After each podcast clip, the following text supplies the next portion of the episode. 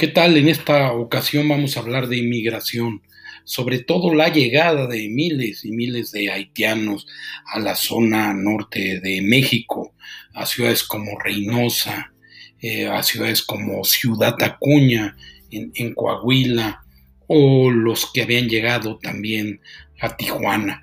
Un nuevo componente migratorio, esto es el bastión de papel. Yo soy Julián Andrade, acompáñenme.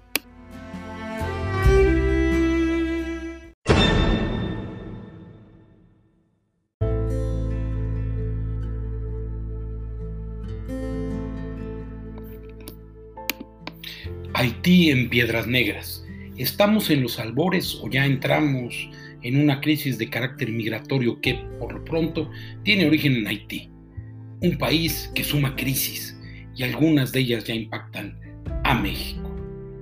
La puerta fronteriza reventó, pero no como se esperaba, producto de migraciones desde Centroamérica, sino por una larga y angustiante crisis en el Caribe en el que se mezclan desastres naturales, terremotos y magnicidios.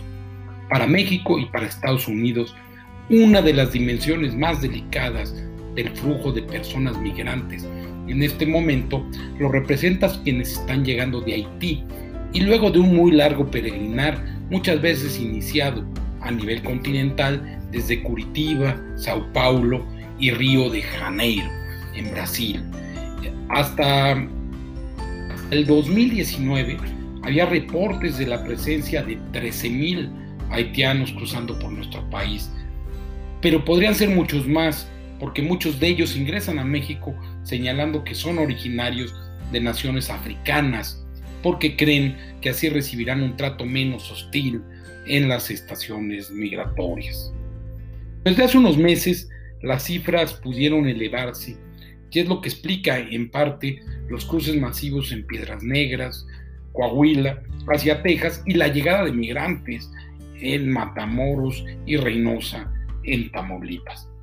Desde Ciudad Acuña, la frontera coahuilense con Del Río, ingresaron a Estados Unidos 10.000 personas migrantes tan solo la semana pasada, la mayoría de ellas haitianas, aunque también hay presencia de venezolanos y cubanos.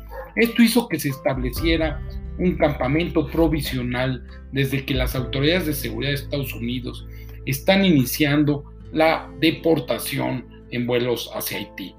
Pero siendo realistas, muchos de estos viajeros terminarán regresando a nuestro país, por lo que las presiones para su, atención irán en aumento. A esto hay que sumar la presencia que se alarga por meses en Tijuana de quienes quieren llegar a San Diego para ahí viajar hasta Miami, Florida, pero están esperando que se resuelvan sus peticiones de asilo. Es un problema grave porque los haitianos tienen muy pocas oportunidades en su país. La actual situación, después del asesinato del presidente Jovenel Moisés y del terremoto, es desesperante. Las pandillas armadas controlan los centros urbanos y las instituciones están colapsadas. Es decir, la salida de la isla se explica por la situación económica, pero está generando de igual manera el éxodo de quienes no ven oportunidades en la política y que inclusive corren peligro. En contextos como este, es en el que la vocación de refugio y humanitaria se pone a prueba ante las exigencias que provienen de la necesidad, también imperiosa, de garantizar una migración ordenada. Este es el dilema del gobierno de México y ante una frontera sur militarizada. Si bien la idea de resolver los problemas desde el origen, propiciando mejoras en la economía y la calidad de vida, hay que tener presente que la migración de los haitianos no disminuirá en los próximos años. Es más, es probable que se intensifique. En los hechos se requerirá de paciencia y de mucha política a nivel exterior para alinear intereses que van de Washington, Ciudad de México, Brasilia y por supuesto Puerto Príncipe. Yo soy Julián Andrade. Muchas gracias.